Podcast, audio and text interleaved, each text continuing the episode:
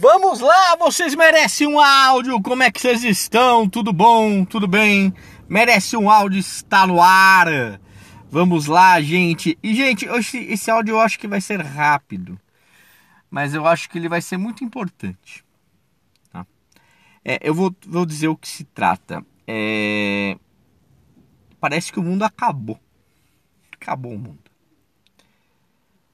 É o empate do Palmeiras contra o São Paulo pegou muito mal para os palmeirenses, para nós palmeirenses. É...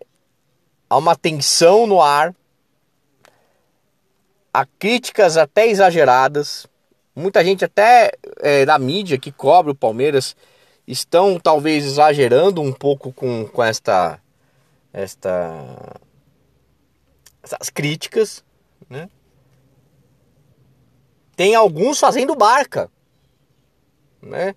Como é que faz barca com um time que ganha tanto, é campeão de, todo, de quase todos os torneios que se disputa, sempre está protagonista nas partidas, nos campeonatos que joga?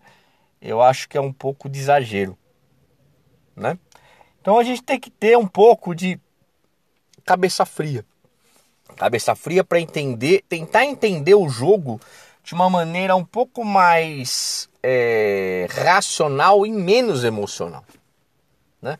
Claro, eu, eu, eu como torcedor, eu quero que o Palmeiras ganhe, seja campeão, que dispute títulos, etc e tal. Mas não é bem assim. Né? A gente tem que entender que todo campeonato, o campeão vai ser um só. E para você ser campeão, você tem que ser mais competente que os outros. Ou fatores externos acabem é, determinando isso. Né? Esse ano a gente viu isso acontecer. Né? É, muito de. Estou é, parecendo o Abel Ferreira, né? Mas não, não, não tenho problema de dizer isso. De maneira muito clara na Copa do Brasil. Muito clara na Copa do Brasil, da maneira que foi. E de uma maneira, no mínimo, no mínimo suspeita, na Libertadores da América, com um árbitro que, na minha opinião, na minha opinião de ele estava encomendado. Né? O Palmeiras não ia conseguir classificar nem que se quisesse. Né? Então, dito isso, a gente tem, tem que entender que a gente tem que ser competente também. A gente tem que performar.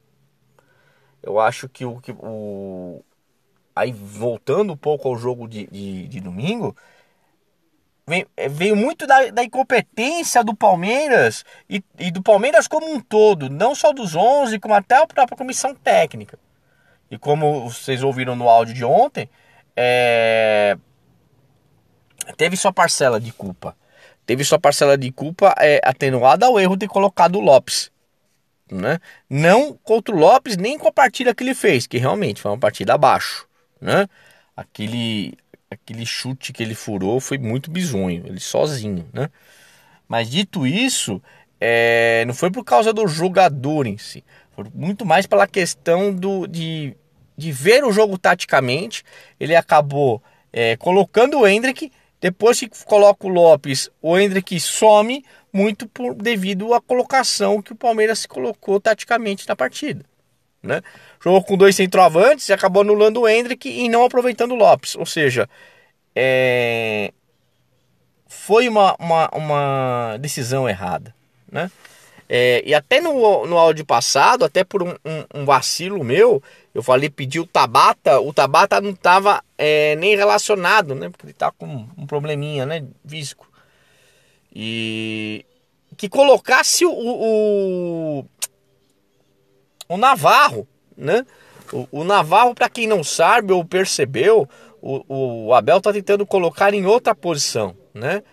Ele tá tentando jogar ele como um jogador que jogue com a camisa 10, né? Na verdade é um jogador que fica que faça é, o e fica na frente do centroavante, na frente do centroavante, atrás do centroavante, né? Ele, o centroavante fica fixo, ele fica uma posição atrás, né? É, fazendo o, o, o, a passagem dessa bola para esse centroavante e quando a bola vai para a área ele vai para um segundo pau, né? É, o Naval está sendo trabalhado com isso nos treinos É, porque o Abel acredita que ele consegue fazer essa função, né? Então, poderia ser o Navarro.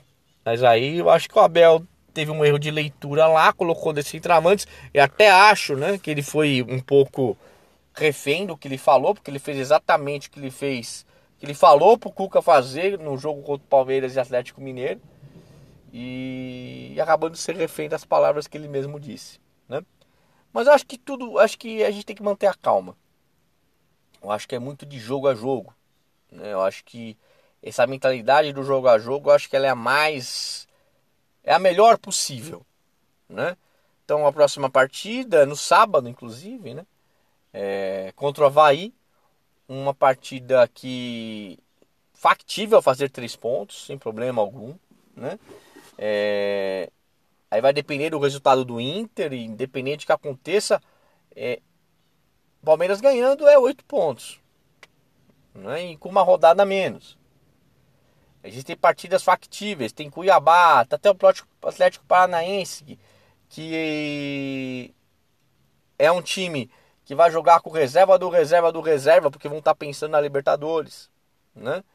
Tem o jogo contra o América Mineiro, que é um bom time, mas é no Allianz Parque. Então, é, é, tem que manter a calma. Né? A gente tem que entender que esse, esse, esse grupo, esse, esse time, ele, ele entrega quando é pressionado. Ele suporta a pressão a mais que, que a média. É, é, é um, é um time que é, eu acho que até gosta de trabalhar com essa pressão. Né? É, é, muito capitaneado pelo Abel Ferreira, que também tem esse, esse posicionamento, né? É... Talvez eu erre o lugar, né? Mas o Abel, se eu não me engano aí, ele foi... Tem a eleição da Tour for Two, né? Etc e tal. Ele foi considerado o 23º melhor técnico do mundo. Olha que beleza. E um detalhe chama atenção, né? Ele é o melhor português na lista.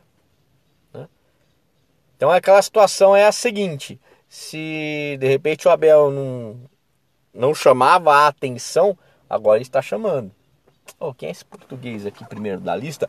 Já que a escola portuguesa é uma escola que é, a Europa gosta, clubes europeus gostam muito, né? Aí, quem é esse cara? Abel Ferreira, ah, tá no Palmeiras. Aí vai pegar o scout do Abel. É muito bom, né? O Abel que inclusive está nos scouts dos, dos grandes clubes da Europa. Né? Então fiquemos atentos, inclusive da própria seleção dele. Né? Então fiquemos atentos com essas movimentações. Mas dito isso, gente, vamos manter a calma, vamos ficar tranquilo. Eu acho que a hora, a hora é essa. Eu acho que a torcida também tem que ter cabeça fria nessa hora. É, a gente tem que entender que são oito pontos Ainda é ponto pra caramba. A gente só tem que manter a nossa regularidade para a gente ser campeão. Então fiquemos tranquilos, né? Eu acho que o jogo do Havaí é um jogo essencial, é um jogo importante. Volta o Rony, que o Rony foi um jogador que fez muita falta contra o São Paulo. É muita falta contra o São Paulo, né? Mas não teremos Murilo, né? Porque tomou o terceiro cartão e vai jogar o Luan. Né? Mas a gente fala mais sobre escalações, possibilidades e tudo mais conforme a semana for passando. Tá ok, gente? E até que foi um áudio bacana aqui, ó. Nove minutos. Tá bom, gente? Gente, faz o um favor pro papai aqui. Passe esse, esse conteúdo. Gostou do conteúdo? Passe esse conteúdo aqui pro, pros amigos palmeirenses. Faça aquela pirâmide do bem, né? Vai lá, pega esse, esse, esse podcast, passa para duas pessoas, pede para passarem para duas pessoas, e aí a gente vai aumentando o, o nosso canal aqui. Tá bom? Gente, é isso. Um grande abraço a todos, a gente vai se falando. Até mais. Tchau, tchau.